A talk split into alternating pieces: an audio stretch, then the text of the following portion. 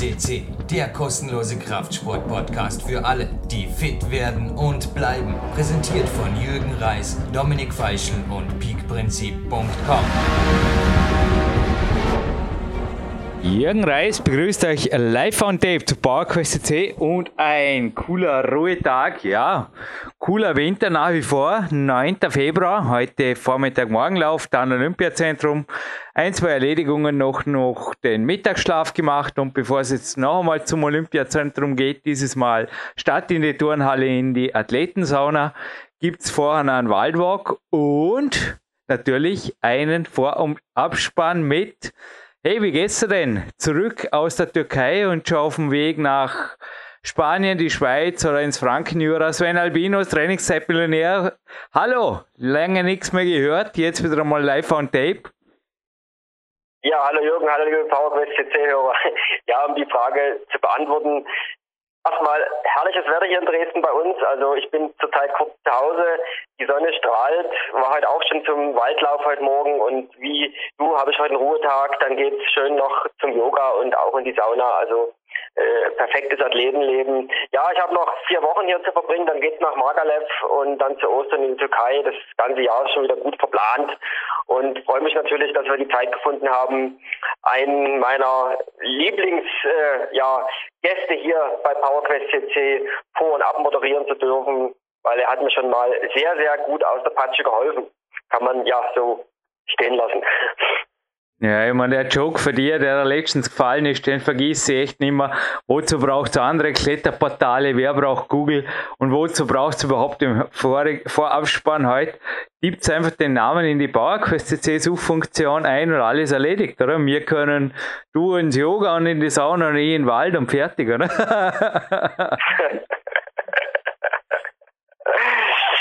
Ja, wer sich das Ganze ersparen will, also wie gesagt, äh, unser heutiger Studiogast war jetzt schon dreimal bei PowerQuest jetzt, also ist jetzt das vierte Mal da. 477, 531, 597. Wir bereiten uns schon noch professionell drauf vor. Aber wie gesagt, ihr könnt natürlich auch die PowerQuest CC-Suche bedienen. Lassen wir einfach den Kurven knallen, denke ich, Jürgen. Ja, du Sportreporter, oder? Ich, wie gesagt, ich halt nur, ich halt nur noch auf Waldwalk und Sauna fokussiert und ein Gewinnspiel mal hinten, aber, ja, aber der Rest machst du, wenn schon wieder mal, hey, also nach so viel Türkei, Magalev und hey, ein bisschen Arbeit darf sein, also hau drauf, wer ist der, wer ist der Volker, ha? Ja, so, so, soweit wie die Hände greifen, das ist Volker, das ist seine Bibel, mittlerweile sechs Stopp, soweit die Hände greifen, wenn ich da, hey, hey, hey, drauf, hey, Action, Konzentration, soweit die Hände greifen, das Buch zum Sportklettern bzw. Verletzungen und Prophylaxe, das er gemeinsam mit seinem ja, Network-Kollegen, ich kann nur sagen, seiner, na, das ist einfach keine Außenstelle, sondern das ist quasi eine gleichkompetente Stelle, kann man glaube ich sagen, in Innsbruck. Aber ja, also, jetzt endgültig. Dozent ist ebenfalls und Doktor der Medizin natürlich Volker Schöffel. Geboren 1965 und der Rest jetzt von Sven Albinus. Ja, es gibt halt was Wichtiges noch zu ergänzen. Er ist äh, Mannschaftsarzt von der Nationalmannschaft in Klettern und Bouldern, betreut er schon seit ja, mehr als einem Jahrzehnt und er ist Mitinitiator von der Sozialstation in Bamberg, dort wo ihr ihn auch äh, ja, selber äh, erleben könnt, was ich natürlich nicht hoffe. Wenn er ihn braucht, dann ist meistens irgendwas Unschönes passiert. Aber das Ganze findet ihr natürlich auch im Internet, wenn ihr einfach mal seinen Namen eingibt. Der hat, gibt es einen YouTube-Kanal, gibt es auf Facebook. Und ja, danke für die Ergänzung. Soweit die Hände greifen. Wie gesagt, meine große Bibel gibt es eine ganze Menge Informationen und besonders eben auch die Information, dass es nicht zu diesem Fall kommt, dass man ihn besuchen muss in Bamberg, sondern dass es eine ganze Menge Informationen zur Verletzungsprophylaxe ich sage nur fast 300 Seiten, die es auf jeden Fall in sich haben. Ja, und er war auch schon ein paar Mal bei uns hier. Also wer ihn wirklich bei PowerQuest.c nachhören will zu verschiedensten Themen, 597, 531 und 477 oder eben die Suchfunktion mit dem Schöffel oder Volker Schöffel übrigens ohne E geschrieben, füttern, dann wird das Ganze ja einfach wiedergegeben. Ja, fehlt noch was? Oder lassen wir jetzt einfach sprechen und dann haben wir den Abspann und dann ein Gewinnspiel und dann geht's ja, in die regenerativen Abendstunden oder Nachmittagsstunden, Sven? Ja, auf jeden Fall können wir so machen. Vielleicht noch eine kurze äh, Information äh, für alle die, die sich jetzt kurz reingeklickt haben in den Podcast. Diesmal geht es vorwiegend um Knieproblematik. Wie gesagt, wir hatten ihn schon hier auf PowerQuest CC zu Fußproblemen, zu Schulterproblemen und heute halt haben wir uns darauf fokussiert auf das Knie. Und ja, hören wir rein und machen wir dann noch einen spannenden Abspann. Ja, und für alle, die nur noch zur, äh, irgendwie zur Ergänzung. Mein Name ist Jürgen Reis, Profikletterer genauso wie der Sven Albinus. Wir waren auch schon ein, zwei Mal hier bei PowerQuest Übrigens sind wir der größte Klettersport-Podcast mit Abstand, den es gibt auf dem blauen Planeten und ja, das nur noch so dazu gesagt. Und der Rest findet ihr, glaube ich, auch irgendwo bei climbing.de und so gibt es auch ein, zwei äh, Beiträge zu uns und so weiter. Also nur alle, die jetzt neu sind, herzlich willkommen und Sven, ich glaube, können wir so stehen lassen und wir hören uns im Abspann, oder? ja, auf jeden Fall. Dann viel Spaß beim Hören. Cool, schieß los, hat er mich gerade begrüßt. Der Volker Schöffel mit, wir sind österreichisch korrekt. Die Climax liegt gerade vor mir. Professor, Doktortitel und deutscher Nationalmannschaftsarzt der deutschen Sportkletter-Nationalmannschaft und mitkommt der IFSC. Ja, ist das okay bei der Begrüßung? Gerne ergänzen bitte. Na, ist. Mehr, mehr Begrüßung brauchen wir nicht. Gut, dann machen wir ein locker, aber doch professionelles Interview rund um das Thema Knie. Es war ganz interessant, bin heute, nein, es ist wieder einmal eine nicht ganz uneigennützige Sendung, habt ihr teilweise meine Befunde auch gemeldet, naja, dass da vieles nicht mehr vergestern ist, nach sieben Patella-Luxationen kann man sich vorstellen, aber hab's ganz gut in den Griff gekriegt und heute war das Knie völlig beschwerdefrei. Und bei meinem Daddy drüben kurz vor Mittag noch gesagt, jetzt hat sicher Angst vor dem Doktor. Konkrete Frage, Inwiefern muss man sich vor einer Kniechirurgie oder einem Eingriff am Knie jetzt noch fürchten? Jetzt vielleicht einmal auch retrospektiv. Ich denke, vieles wird sich ja geändert haben die letzten 20, 30, 40, noch mehr Jahre. Also ich glaube, wenn man sich, wenn man sagen würde, es ist alles harmlos, würde man extrem lügen. Ähm, Fürchten braucht man sich nicht, aber einen gewissen Respekt muss man, glaube ich, bei hm. allem haben, was man sich unterziehen muss oder auch als Chirurg muss man einen gewissen Respekt vor dem haben können, was alles kommen kann. Also es gibt einfach Dinge, die kann man beeinflussen durch solide Ausbildung, durch solides Arbeiten, durch Wissen, was man operiert und was man nicht operiert und sich auch vernünftig selber einzuschätzen. Es gibt manche Dinge, die man halt nur bedingt beeinflussen kann, wie ein Infektionsrisiko und sonstiges. Und ähm, einen gewissen Respekt darf man vom chirurgischen Eingriff schon haben. Das finde ich real. Ja. Na, also ich meine, ich persönlich, wir kommen gleich zum Thema Physiotherapie. Ich krieg's mit Physiotherapie und auch alternativer Medizin, vor allem halt meinem eigenen Training, glaube ich, ganz gut hin. Aber was es vorher gerade Lärm verursacht hat, war, ich habe die Tageszeitung da rausgezogen unter die Kletterhefteln, unter der Climax, unter der schweren Climax hervor. Christian Hirschbühl, ein Weltcup-Skirennläufer hier aus Vorarlberg, hat im auch schon bei PowerQuest CC, genauso wie sein Physio, der Manuel Hofer vom Olympiazentrum. Also, wohin die Frage führt, wenn man so die Tageszeitung gerade im Winter jetzt so liest, Ski-Weltcup, da könnte man echt meinen, ja, da ist halt ein, ein Kreuzbandriss und drei Wochen später gewinnt der oder die wieder einen Weltcup. Ist es so oder ist das irgendwo oder wird da mit anderen Mitteln, wir wissen beide, wovon ich spreche, also ich meine natürlich nicht Doping oder irgendwie, aber wird da, ja, ist das langfristig haltbar, was da gemacht wird oder wie geht das? Also das halte ich nicht für langfristig haltbar. Und da ich glaube, dass drei Wochen nach einer Kreuzbandruptur, wenn es denn wirklich eine man muss ja immer sagen, was ist es denn wirklich? Ist es eine Komplettruptur der Kreuzbänder oder ist es nur wegen eingeblutet? Vieles wird dann immer hochstilisiert. Ja, das sieht man bei der Muskelverletzung bei den Fußballern. Die haben eine große Zerrung, einen Muskelfaserriss und kriegen drei magische Hände aufgelegt und spielen nach zwei Wochen wieder. Da stimmt halt die Diagnose nicht, weil man kann die Natur nur so und so weit beeinflussen. Und eine wirkliche komplette Kreuzbandruptur, die, die gehört operiert und, und, und sonst fährt er und dann fährt er vielleicht nach acht, neun Monaten wieder Ski. Ich habe jetzt äh, von der Skibergsteigen Nationalmannschaft, die ich auch betreue, eine operiert. Der hat nach acht Monaten ihre ersten Weltcups wieder gelaufen mit vorderen Ergebnissen. Und das ist saugut, das ist ein ideales Ergebnis, was man, glaube ich, erreichen kann. Zeitlich drunter kommt man verantwortungsgemäß, glaube ich, nicht hin. Man kann irgendwie immer irgendwie viel machen, aber da steht halt ganz viel Risiko dahinter. Im ja, Sinne also von einem Retrauma und Retrauma dann mit schwererer Verletzung, die dann eben noch zusätzlich äh, zu der Kreuzbandreruptur den Meniskus abreißt, ein Knorpelstück rausfegt und dann ist das Knie halt komplett kaputt. Ja. Nee, auf den eben angesprochenen Christian Hirschbühler gehe ich jetzt nicht näher im Detail ein. Ich weiß auch nicht. Es war nur was am Knie, aber sicher nicht was, ja, wie du es sagst. Er hat auf jeden Fall einen Fulltime-Job gehabt und der hat sich Therapie genannt, so wie ich es gesehen habe im Winter. Und jetzt hat das Ganze halt super geklappt, aber es war jetzt auch über mehrere Monate, ist eh klar im Normalfall. Habe jetzt ein Dann geht natürlich auch so ein, einer vielleicht mit einer ganz anderen Voraussetzung genau. Verletzung. Sprich, der hat eine bessere muskuläre Stabilisierung, weil er schon vorher ideal prophylaktisch auftrainiert in diese Richtung Kniegelenkstabilisation, Kniegelenkskoordination. Als Skifahrer trainiert er natürlich auch die, die Feinkoordination viel besser als ein normaler. Aber er kriegt natürlich auch ganz immense Belastungen darauf. Aber Hand aufs Herz, wenn wir von den Kletterern sprechen, da hat keiner Kniegelenkstabilisierung, weil die meisten, je, je, je besser und, und, und, und, und austrainierter die Kletterer ja oft sind, desto weniger Knie ist da, desto weniger Muskelmanschette ist, ist da, desto dünner sind die Beine, desto schwieriger ist die Stabilisierung. Ich habe viel viele Kletterer mit der Kreuzbandinsuffizienz, also einfach einen gewissen ausgeleierten Kreuzband, was jetzt noch nicht pathologisch ist, aber eine wirkliche Stabilisierung ist dann oft schon ein, äh, ein Problem, auch durch diese ganzen Eindrehbewegungen und Hook-Geschichten.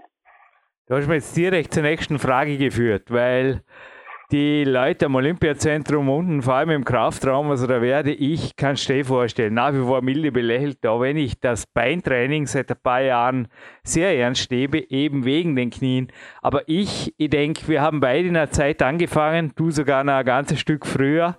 1983, da waren die Knie oder überhaupt die Beine waren, ich glaube, nur für eines da, oder? Leicht sein.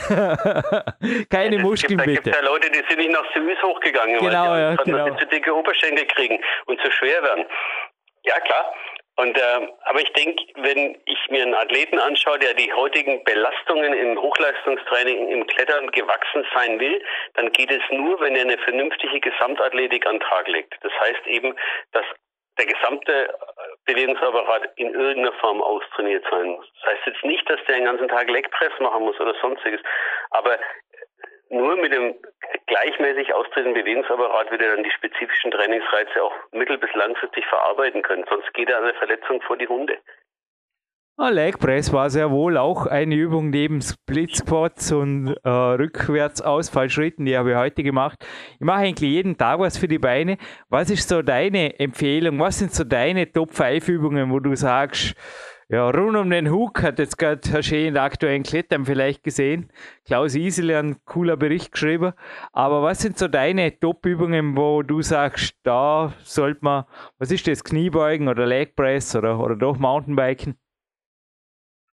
Ja, würde ich mich ein bisschen zurückhalten mit der Aussage, weil ich ehrlich gesagt als Sportmediziner nur bedingt dafür ausgebildet und zuständig bin, die einzelnen Übungen aufzuzeigen. Das überlasse ich dann eher lieber dem spezifischen Trainer oder dem Krankengymnasten. Bei der Schulter vielleicht eher ein bisschen weniger, weil ich da selber ja. mehr drin bin. Die Knieübungen würde ich jetzt gar nicht sagen, ich würde die oder jene machen. Ähm, die wenigsten machen ja auch ein isoliertes Training. Aber ich denke, eine gewisse Allgemeinathletik, ob das jetzt Fahrradfahren und Laufen oder Traillaufen ist, die die Knie mittrainiert, ist ja schon mal sehr gut. Und ich bin dann schon auch ein großer Freund von so Stabi-Übungen, wie sie halt auch dann bei angewandten Sachen wie Yoga oder sonstigen vorkommen, die allein die Kniegelenkstabilisierung gut auftrainieren, ohne dass ich jetzt allein mit, mit, mit Geräten arbeiten muss oder so. Ja, aber Wackelbrett inzwischen auch in der Küche tut mir gut. Je mehr drauf steht, desto besser. Selbst der Bruce Lee hat damals schon davon geschrieben. Und Step-Ups und Fahrradfahren hat er gemeint. Ich glaube, er hat auch mal eine Knieverletzung gehabt. Das war sein ganz einfaches Programm da irgendwann in den 1970er Jahren. Naja klar, mit den Belastungen, die der gehabt hat, auf den Gesamtorganismus, die hält er auch nur aus, wenn er ausreichend, sagen wir mal, ähm, überall einigermaßen trainiert ist. Und halt die Beine komplett wegzulassen, damit der Oberkörper ähm, weniger tragen muss, das ist glaube ich, ein bisschen kurzfristig gedacht. Mhm. Und es ist ja auch ich weiß nicht, wie dir das geht, aber ich habe das immer wieder erlebt, wenn ich zum Beispiel lange lange Trainingsphasen hatte und wenig draußen geklettert bin und gehe dann die erstmal wieder in die Halle, um Seil zu klettern, also einen Meter zu machen und nicht nur zu bouldern, kriege ich Muskelkater in den Oberschenkeln durch das Aufhocken und Aufsteigen. Das weißt du nicht, weil du immer ausgetrainiert bist. Aber ich glaube, wenn man da mal ein bisschen sehr spezifisch eine Zeit lang nur hängt oder, oder Campussport macht oder sonstiges und dann wieder in die, ins Klettern reingeht, merkt man erst, wie die Beine doch wichtig sind. Ja, ich kann mir es nicht mehr erlauben, es wegzulassen. Also ich werde sonst schon an der Wand, bin ich einfach an ja, Spatellarluxation eine weitere ist herausgefordert. Das ist aber ist mein persönlicher Fall. Ja. Mit sieben Patellarluxationen ist, ist es natürlich eh ein Grenzgang und da musst du immer dranbleiben, ja. weil das ist natürlich was, wo, wo wir als Chirurgen eher die, die, den operativen Weg äh, einschlagen würden. Ja, aber die letzte ist jetzt ein paar Jahre her. Wie gesagt, ich bin derzeit ja, guter Dinge. Aber ich habe auch schon mal, ich habe meinem Daddy heute auch gesagt, ich glaube, wenn wir mal wer kriegt, dann eh du. Mit unter Messer meine ich. Du, aber jetzt so eine konkrete Frage mit Mountainbike, Laufen, Cross-Step und so Zeug. Da liest man relativ viel in Kletterforen. selbst der Sean McCall hat in einem Video mal gesagt, dass er versucht hat zu joggen, zu laufen und das hat seinen Knien nicht bekommen. Und wer bitte ist besser trainiert wie der Sean McCall? Und er hat gemeint, na, seitdem ist er auf das Roadbike, also hat anscheinend so ein, mhm. ein Rennrad ist er umgestiegen und das tut ihm total gut. Was mir auffällt, die Chirurgen hier, also die Kniechirurgen, die Unfallchirurgen vom Krankenhaus, die haben anscheinend alle am Mountainbike im Keller vom Krankenhaus, habe ich schon gescherzt, auf jeden Fall. Die sie relativ viel in den Hügeln oben am Biken, aber keiner von denen joggen oder laufen. Ist da irgendwie was dran? Ist Laufen schlecht für die Knie oder was? Also ich, äh, ich glaube, man muss es schon weit differenzierter sehen. ich glaube, Laufen schlecht für die Knie kann man sicherlich so nicht stehen lassen. Die, ich glaube, dass die Belastung auf die Knie beim Laufen höher ist als beim Fahrradfahren. Vor allem beim Bergablaufen. Ähm, es gibt Leute, die halt einfach eine Früharthrose und einen gewissen Verschleiß im Knie haben. Die sind mit dem Fahrrad besser aufgehoben als beim Laufen. Jetzt, wenn ich mir die Chirurgen anschaue, die du gerade zitiert hast, da gibt es sicherlich, es ist ja eine, keine Gruppe von 20-jährigen Youngsters, sondern die sind alle 35 plus. Das heißt, die haben alle schon einen gewissen Vorschaden. Das kann schon sein, dass die Hälfte von denen schon ein bisschen kaputte Knie hat und deswegen auf dem Fahrrad besser zurechtkommt. Mhm. Auf der anderen Seite, meine Abteilung laufen mehr als die Fahrradfahren. Also, ähm, das hängt wirklich sehr individuell ab. Ich glaube nicht, dass der eine oder der andere Sport prinzipiell besser, besser geeignet ist oder so. Man muss ein bisschen herausfinden, was für ein selber wichtig ist oder gut ist. Und wenn er, wenn er Sean McCollum am, am, am Rennrad besser zurechtkommt als beim Laufen, weil er da irgendwelche Überlastungen hat, dann ist das ja legitim. Das trainiert ja beides seine Knie und beides, oder seine Oberschenkelmuskulatur und beides trainiert seine Grundlagenausdauer. Und dafür macht man es ja eigentlich. Die Grundlagenausdauer trainiert man unspezifisch und nicht spezifisch. Das heißt, für die Grundlagenausdauer ist es egal, welches Trainingsmittel, also ob Fahrrad, Inlineskaten, Mountainbiken oder sonstiges ich hernehme. Und der Effekt wird sich trotzdem gleich einstellen. Mhm. Ja, letzte Trainingsfrage, weil dann gehen wir endgültig in den Operationssaal, würde ich sagen. Also ja, auditiv meine ich natürlich. Ich habe festgestellt bei meinem Knie, dass ich, und ich habe mich mit dem Triathlet heute unterhalten, der Paul Reitmeier war, war auch schon hier. Ich habe auf Mittel- und Vorfußlauf umgestellt und das hat den Knien, zuerst das die Wade natürlich überfordert, aber als ich adaptiert war, das hat den Knien extrem gut getan. Ich bin auch mehr denn je. Du hast ja im letzten Interview mit mir gesprochen, da ging es um die Füße mit so äh, Barfußschuhen. Also ich bin mit meinen Sollrunnern mehr und mehr gewagt und habe da auch gemerkt, dass da eine gewaltige Stabilisation von unten irgendwie da war. Es hat dem Knie sehr gut getan. Also sowohl Vorfuß gehen, also Ballengang, als auch Vorfuß, Mittelfußlauf. Ja, es ist so ein bisschen die Laufpapste sagen ja eigentlich, dass man jetzt unbedingt den Läufer umerziehen, ist ganz schwierig. Man soll es nicht primär anstreben. Auch wenn der Vorfußlauf vielleicht von der Wettkampfphysiologie eher etwas effektiver und besser ist, weil er bessere Abdruckphase gibt. Wirkliches Umlernen ist schwierig würde man nicht generell empfehlen. Äh, aber das andere, was du nicht ansprichst, ist ganz eklatant wichtig. Man muss gucken, wenn einer Kniebeschwerden hat, wieso hat er die denn? Und es ist bei uns immer so, wir haben ja ein Lauflabor und wenn ich ein, alle Sportler, die bei mir vom Laufen kommen und Überlastungsschäden haben, sei es Knie, sei es Traktus, sei es Wade, gehen alle ins Lauflabor und dann guckt man nämlich mal, welche Schuhe hat er an, ist es ein Pro- und Subinationstyp, in der Belastung, wie läuft er ab, wo sind die Bewegungsfehler und erst wenn ich die, die ausgleichen kann, sehe ich eigentlich, was für den idealerweise geeignet ist. Und ob ihn nicht der Schuh in ein, in, noch in eine vermehrte Fehlhaltung hineinpresst, die er eigentlich eh schon hat. Ja, nee, für mich war es das Erlernen einer neuen Sportart. Alle Läufer werden jetzt belächeln, aber für mich war es eine völlige Umstellung. Und das Knie hat es aber gedankt das Falscheste, was man sich auch machen kann, ist, wenn man sich jetzt einen Natural Running Schuh besorgt und dann gleich immer damit 20 Kilometer läuft. Das geht in die Hose. Das nein, nein, nein, das erm Ermüdungsfaktoren kriegen. Das muss, wie du sagst, überwachen und schrittchenweise und, und wenige Kilometereinheiten äh, sich daran gewöhnt werden. Und da muss man auch die Muskulatur dafür aufbauen. Und dann ist der auch eben nur für bestimmte Trainingseinheiten gemacht. Ich bin und bleibe Kletterer, aber ich habe mich bisher noch nicht über die 5 Kilometer raustraut. Aber ja, vielleicht wird im Sommer was draus. Aber die Wade kriegt ja zusätzlich durchs Klettern noch was ab. Und ja, man muss da schon vorsichtig sein. Aber ich würde sagen, starten wir in dein Thema rein. Ja, Moment mal, eine Frage erlaubst du mir, ein sanfter Übergang. Ich habe da, letztens habe ich auch von meinem Homöopathen hier gesprochen, von dem ich sehr viel halte. Dr. Magister Pfeiffer, Doktor ist ja nicht, Magister Pfeiffer, Apotheker. Ihr habt also Gelenkskapseln in der Hand, also die Zutaten werden da vermutlich was sagen, Glucosamin, Chondroitin oder Inhaltsstoffe besser gesagt, Elysin und so weiter. Was kann man damit bewirken, was aber auch nicht?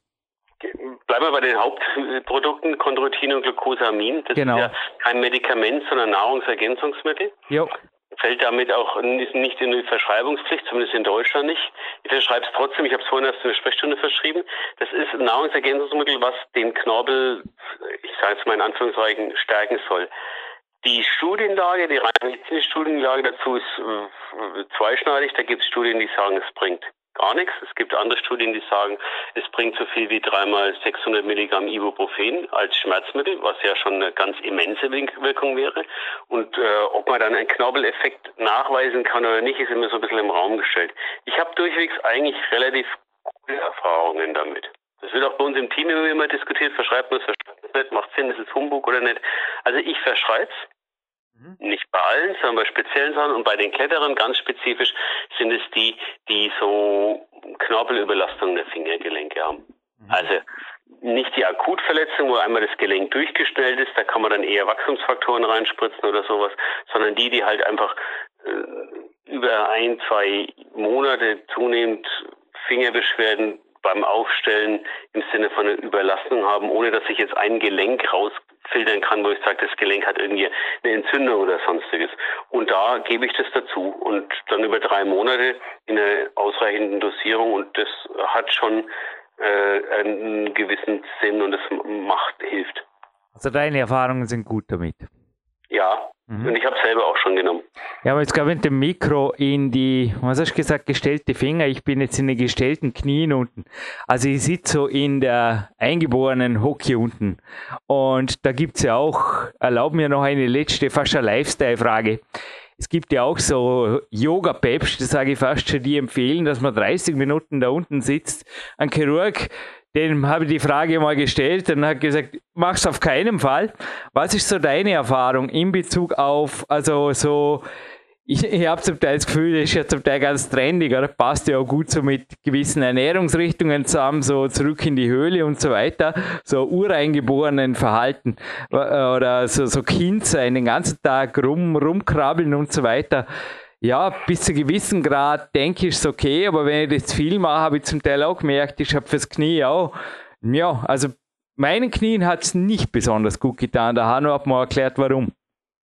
Das glaube ich auch, dass das vielen Knien nicht besonders gut geht, weil wir halt dann doch ein immensen Druck auf den Meniskus Hinterhörner haben durch die Flexion und auch einen Anpressdruck auf die retropatellare Gelenkfläche, also das Areal hinter der Kniescheibe, die ja da massiv gespannt ist und die Patienten, die dann eh schon beim Trepp abgehen im Sinne von einem leichten Knorpelschadenproblem haben, der, da wird ja noch mehr draufgepresst und eben auf, auf den Knorpel auch. Also ich bin da immer so ein bisschen mhm. skeptisch. Also ich halte es jetzt nicht, nicht für sinnvoll, dass der Mensch sich jetzt wieder an die Höhlenzeit erinnern muss und deswegen mal zwei Stunden pro Tag am Boden rumkriechen muss. Die meisten von uns können es in dem mittleren Alter gar nicht mehr. Und die, die es damals in der Höhle gemacht haben, haben es halt gemacht, weil sie es ganz anders konnten oder kannten. Die haben es auch nicht gemacht, wahrscheinlich, weil es ihnen Spaß gemacht hat. Ja gut, und damit sind wir endgültig im OP. Was sind die häufigsten Knieverletzungen bei Kletterern? Ja, was waren so, was ist deine Statistik? Was waren die häufigsten Operationen der letzten Jahre? Also die, häufigsten Knieverletzungen, die ich bei Kletterern mittlerweile sehe, sind alles durch, durch Kniehooks oder, oder so, so Aufrockbewegungen ausgelöst. Und dann ist es in der Regel die, die rückseitige Gelenkkapsel, die Popliteus-Szene, die Seitbänder, hinteres Kreuzband oder eben beim Aufrocken Meniskus und dann gibt es natürlich immer wieder mal auch welche, die Kreuzbandläsionen haben. Das sind dann meistens traumatische. Also traumatisch in dem Sinne, auch der Hook ist ein Trauma, aber so richtig traumatisch mit Runterspringen, Drehbewegungen oder sonstigen. Ähm, operieren, ja gut, man operiert natürlich mehr Kreuzbandverletzungen als jetzt äh, Reizung der Popliteus-Szene, weil die halt einfach konservativ behandelt werden. Operieren tun wir mehr rückseitige auch, muss man jetzt sagen, so, so Ansatzverletzungen, Popliteus mal oder, oder ähm, Kapsel oder sonstiges. Generell aber im Durchschnitt natürlich die klassischen Knieverletzungen, die dann operativ auch behoben werden. Das ist die Patellaluxation, Kreuzbandläsion, Meniskusschaden. Bei sind ja in der Regel dann immer junge oder die meisten sind ja junge Patienten und dann natürlich versuchen, das Ganze erhalten zu operieren, also den Meniskus zu nähen oder sonstiges. Was hat sich in den letzten Jahren geändert mit der Klettertechnik? Wir hatten es ja letztens auch beim Bouldern. Passieren da beim Abspringen vielleicht besondere Geschichten oder was kann man eventuell tun, um eben nicht möglichst auf Mopedisch zu enden? Also auch rund um den Hook und die New School Kletterei. Was sind so deine Do's and Don'ts? Was wird viel und was halt eher wenig trainieren, wenn überhaupt beim Wettkampf halt machen? Also was man allgemein unabhängig so ein bisschen vom Knie in den letzten ein, zwei Jahren natürlich sehen, ist deutlicher Anstieg an schweren Verletzungen. Und ähm, ich weiß gar nicht, ob wir das nicht das letzte Mal schon mal angesprochen hatten. Ähm, das sehe ich aus zweierlei Gründen. Das so ein bisschen die kommerziellen Boulderhallen, die ich voll unterstütze und das macht furchtbar viel Spaß und das ist alles toll. Aber die, die Bouldertechnik wird sehr dreidimensional, akrobatisch, dynamisch, springend und die Stürze von relativ doch teilweise großer, größerer Höhe. Also gibt schon immer mal Boulder in den kommerziellen Hallen, wo ich den letzten Zug weglasse, weil es mir einfach zu hoch ist. Und ähm, damit gibt es höhere Verletzungsquoten und auch schwerere Verletzungen. Und was wir zusätzlich noch sehen, und ich glaube, das äh, ist sogar die, der häufigere Grund eigentlich, ist die schweren Verletzungen bei relativen Anfängern, die verminderte muskuläre Stabilisierung haben. Das heißt, de facto habe ich Fälle gehabt, wo mir auch selber in der Kletterhalle eine vor die Füße gefallen ist aus einem Meter Höhe. Anfängerin, zwei, dreimal geklettert vorher, null Haltungsapparat, null austrainiert, keinerlei Körper- und Bewegungsgefühl und sich den Wirbelkörper gebrochen hat aus einer, sagen wir mal in Anführungszeichen, bagatellen Absprunghöhe, wo es einem entsprechenden Trainierten, der auch das, das Abspringen und das Fallen trainiert hat, sicherlich nicht passiert wäre. Also ich glaube, das ist ein bisschen auch die Gift das Gefährliche, dass in jeder Halle natürlich ein, mal ein Boulder reinschrauben kann, wo jeder bis oben klettern kann mit den entsprechenden Griffen.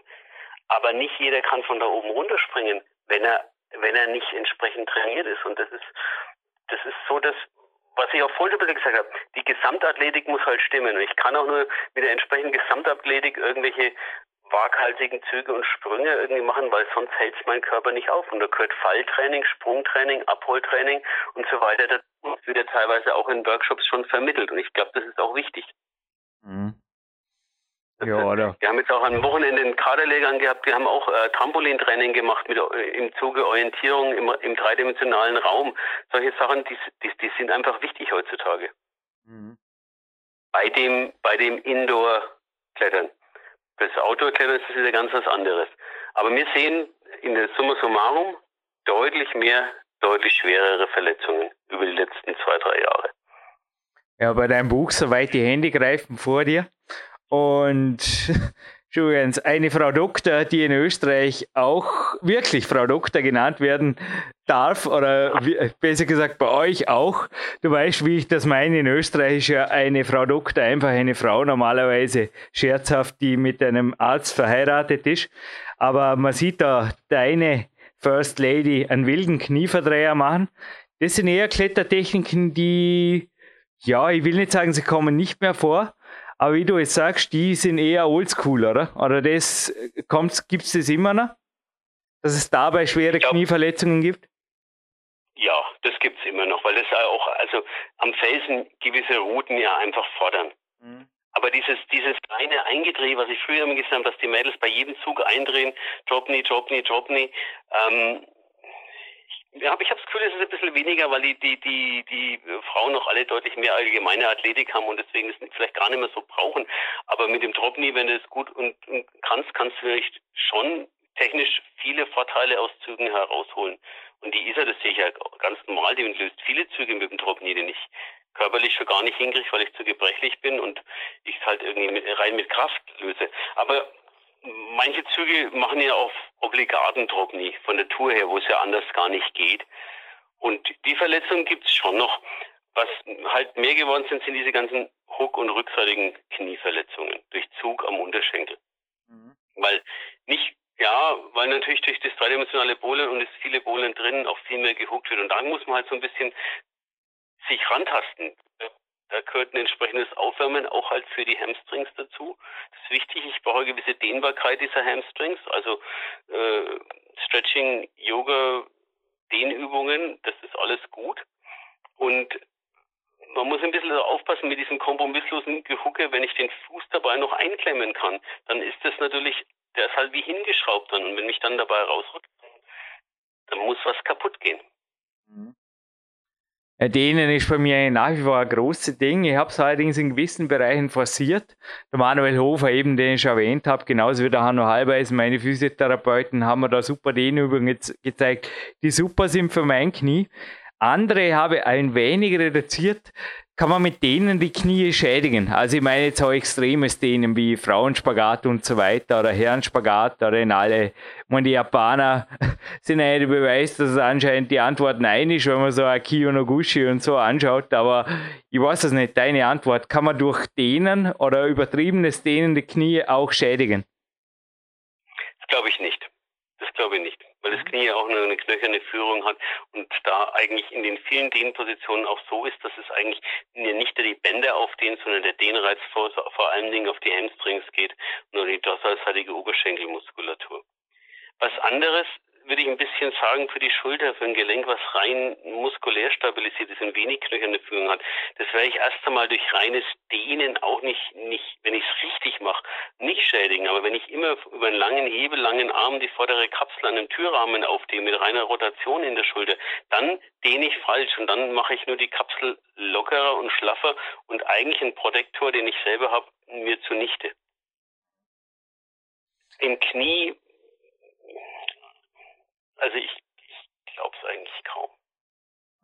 Aber das, da gibt es natürlich keinerlei Daten dazu. Das ist reine, reine persönliche Meinung, weil ähm, das kann man in der Studie vom Setup her schon gar nicht, nicht leisten. Ja, ich meine, das Körpergefühl ist da entscheidend. Ja, vielleicht eh zur letzten Frage. Studien für die aktuelle, gibt es eventuell einmal eine Neuauflage? Gibt es eh schon. Ich habe die uralt Version da. Aber soweit die Hände greifen, das nächste, soweit die Knie drehen oder irgendwas in die Richtung. Nee, was gibt es Aktuelles von dir? Kontaktieren, nehme ich an, kann man den nach wie vor über die Sozialstiftung-bamberg.de und was erwartet uns dieses Jahr von deiner Seite, eventuell auch im Internet oder auf dem Buchmarkt oder was auch immer? Ja, auf dem Buchmarkt sind wir jetzt erst einmal geblieben. Mit der, die englische Version ist jetzt seit anderthalb Jahren in der, in der letztendlichen Fassung draußen und sind wir auch noch zufrieden damit, ohne sie jetzt schon wieder neu zu überarbeiten müssen. Wir haben jetzt in den letzten Jahren relativ viel wissenschaftlich gemacht. Das sind dann im Wesentlichen alles wissenschaftliche Studien, OP-Methoden, ähm, Schulter-Rotatorenmanschette nach und Klettern, Slap-Läsionen und Klettern, Labrum-Läsionen und Klettern, Fingerverletzungen und, und Statistik, Statistik glaube ich, ist immer wichtig, weil wir ja immer irgendwie gucken müssen, wie verändert sich die Sportart, was gibt's Neues, schlagen die neue Trends auf irgendwelche Verletzungen über, um dann wieder regulativ greifbar zu sein. Also wir machen so 10, 15 mitgelistete Paper im Jahr eigentlich aus der Abteilung mit meiner Forschungsgruppe zusammen und da gibt es eigentlich immer wieder, wieder was Neues, was kommt. Jetzt machen wir gerade, haben wir gerade was gemacht zur Ultraschalldiagnostik bei A3-Verletzungen. Das ist relativ wichtig, um dann in der klinischen, im klinischen Anteil auch wieder weiterzukommen. Sind da dran, nochmal neue Tape-Videos zu machen.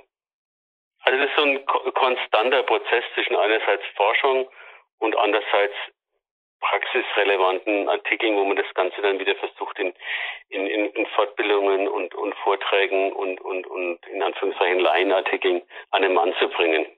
Wenn man da nachschauen will, unter Sports Medicine Bamberg, Facebook und Instagram-Account sind eigentlich auch immer kurze Verweise auf die aktuellen Sachen drauf. Taping haben wir jetzt einiges gemacht, gerade was Neues gekommen zum Tape-Handgelenk. Das sind auch noch ein paar Studien jetzt am Laufen, die wir gerade angefangen haben. Also jetzt wieder mit sechs, acht Doch oder sechs bis acht Doktorarbeiten angefangen. Es kommt immer wieder was Neues. Herr Volker, ich hoffe, du warst mit deinem cool professionellen Interview aus Österreich zufrieden. Und gerne die letzte Minute noch von dir als Dankeschön. Also wer Team Volker Schöffel ist, inklusive Sponsoren, wenn du willst, oder kannst gerne ein bisschen ausschweifen. Nutze die Zeit, ich ja, verabschiede mich jetzt schon fast an die Sonne. Ich gehe noch mein, die beste Knietherapie, die ich im Moment machen kann, ist einfach entspanntes Spazierengehen. Das ist schön, das ist auch gut für den Kopf natürlich, wenn du dich entspannen kannst dabei. Ja, ich bedanke mich natürlich an die, an, bei dir als allererstes mal dass ich die Möglichkeit habe, mit dir über solche Themen zu reden.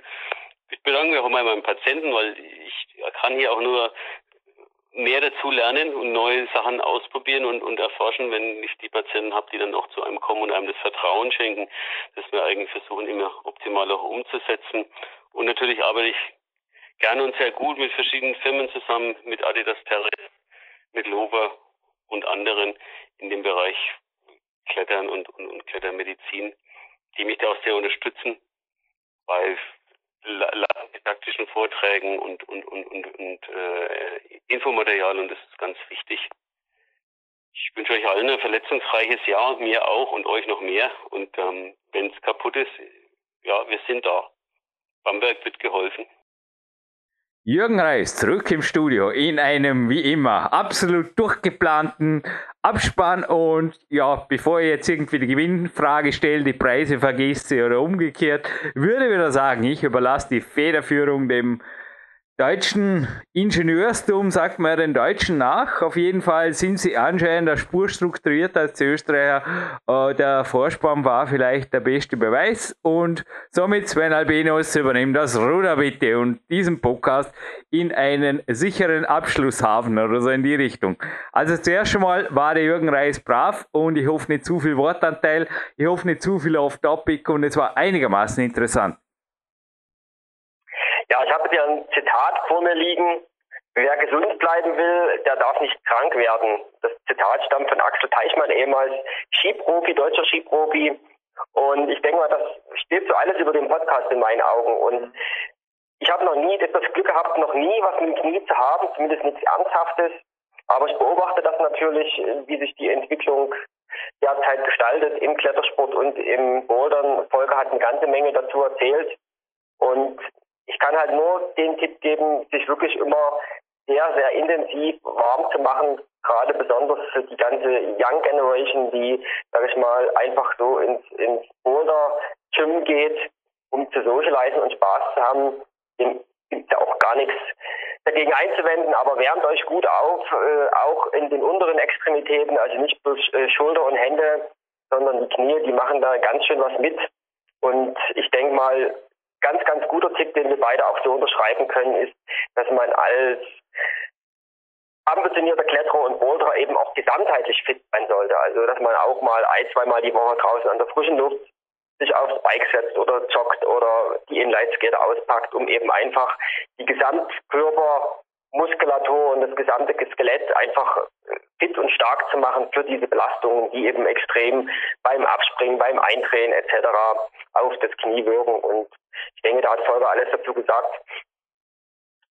Mega kalt war es die Woche übrigens, aber ich wirst es nicht glauben, ich habe es alle erstmals Bikers im Keller geholt, die ist schon auch hier attackiert. Und ich sage nur zum Beispiel die Hamstringsübung, der Klassiker mit dem TRX gemacht, der jetzt auch in der aktuellen Klettern drin ist, in verschiedenen Varianten ich weiß nicht, ich hatte eigentlich auch noch nie so das echte Hukas-Knie, hatte ich nicht, Gott sei Dank, aber brauche ich nicht unbedingt alles haben. Aber das, wie gesagt, sonst sind meine Knie sicherlich nicht mehr so vergestern wie deine, Sven. Aber kann man schon vorstellen, dass prophylaktisch ziemlich viel bringt. Ich meine, es gibt die nächsten Tage jetzt auch ein cooles Foto vom Dr. Schöffel, wie er eh so einen Heel-Hook oder Fersen-Hooker macht. Klar, ich meine, Belastung ist Belastung, aber man kann mit gutem Aufwärmen und halt auch Krafttraining am Ruhetag, denke ich, da schon einiges, zumindest aus meiner Erfahrung, Klopf auf Holz dagegen wirken. Ja, auf jeden Fall, dem kann ich nur zustimmen und äh, mag jetzt nicht wissenschaftlich hinterlegt sein, aber vielleicht zwei Tipps bei mir aus der Praxis. Ich integriere sehr, sehr oft, will fast sagen täglich, wenn ich gerade Ruhetag ist, Seilspringen zur Erwärmung, meistens auch Seilspringen direkt auf dem Boulder, also auf den Matten, um einfach die, die Knie langsam auf diese Belastung dran zu gewöhnen, dieses äh, Abgespringe.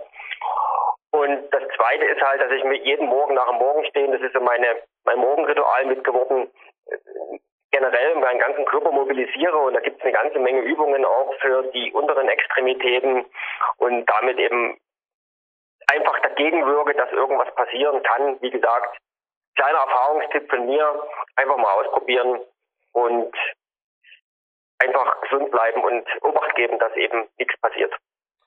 Kann ich eins zu eins unterschreiben. Gut. Gewinnspiel. Passt. Omega ja. 3. Da gibt es Studien en masse. In diesem Podcast kam keine vor.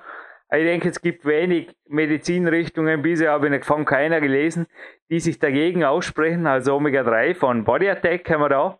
Eine Dose. Dann haben wir die Reflections CD von Marc Protze.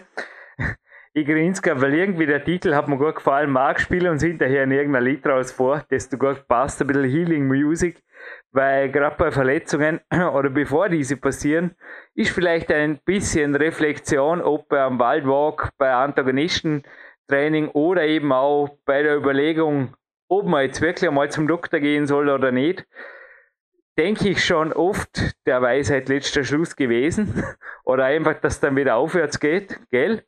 Oder eben nichts passiert. Und dann gibt es zum Gewinnen die Klettern die jetzt eben erwähnt wurde, mit dem Interview mit dem Bea drin. Jo, drei Preise. Hm, drei mögliche Antworten. Ich weiß es gar nicht. Besser gesagt, ich weiß es schon, aber ich müsste jetzt nochmal den Kalender genau durchblättern. Es geht um das Best of Bouldern, um diesen Kalender, um den Best of Boulder Kalender 2018. Ich kann mir aber vorstellen, dass da zum Teil Bilder eher im Web kursieren, aber klar, für alle, die jetzt den Kalender genauso wie ich an der Wand hängen haben, wird es ein leichtes Spiel. Oder auch nicht. Ja, mal eigentlich schon. Und zwar, Sven Albinos, kannst du dich erinnern, dass man dem TMS-Verlager mal irgendwo bei Bauerküste durchgegeben habe, es wäre ganz nett, wenn er mal am Wettkampfkletterer im Bouldern-Kalender wäre. Kannst du dich erinnern? Ja, ganz Oder im Kletternkalender, ich glaube, es hat zufällig ein Deutscher irgendeinen Weltcup gewonnen. Ich weiß nicht mehr, wer das war. Ich glaube, letztes Jahr. Kannst du dich erinnern? Vorletztes Jahr war das. Ja, ja. Ich habe auf jeden Fall die Antwort gekriegt. Jürgen, es gibt nach wie vor keine Plastikwände oder sowas in die Richtung, hat er mir zurückgeschrieben, der Martin. Aber es gibt Wettkampfkletterer en masse und selbst im Bouldern-Kalender sind jetzt mehrere IFSC-Athleten drin, Deutsche. Es geht nur um Deutschland in diesem Podcast, ist eh klar. Und einer davon ist übrigens eben auch der Krein-Finalsieger von vorletztem Jahr. Ja, mich würde interessieren, einer der Namen der Athleten, es ist auch eine Athletin drunter, Mei, ich glaube, so schwer ist das nicht. Moment mal, die Athletin ist aus Österreich, die gilt somit nicht. Nee, also einfach die Athleten aus Deutschland, die im Bouldern-Kalender sind und auch neben den Felsleistungen, die sie da im Bouldern-Kalender zeigen, bei einem IFSC-Weltcup in den letzten fünf Jahren am Start waren. Ich weiß nicht. Die Frage ist eigentlich, klingt kreativ kompliziert, ist es aber nicht, weil es gibt sogar mehrere Antworten, das möchte ich jetzt sagen. Cool. Ja, ich denke, es sollte auf alle Fälle zu lösen sein. Bei mir hängt der Kalender noch nicht. Bei mir hängt noch die alte Ausgabe von 2017. Aber ich denke, unsere Hörer können das sogar raten und würden dort mit einer großen Trefferquote sogar äh, ins Schwarze treffen.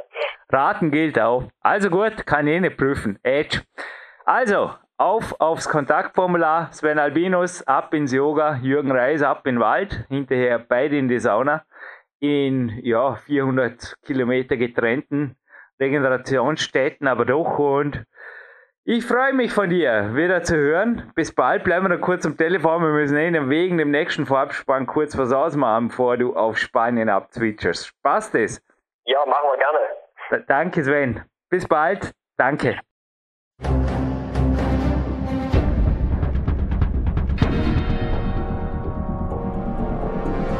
Alle Fitness-Bestseller der Peak-Trilogie, kostenlose Newsberichte und weitere Podcasts von PowerQuest CC sowie Trainingssoftware, Supplemente und Trainingsausrüstung, Personal Coachings, Seminare, Workshops und mehr. Jetzt direkt im Internet auf www.peakprinzip.com oder www.jürgenreis.com.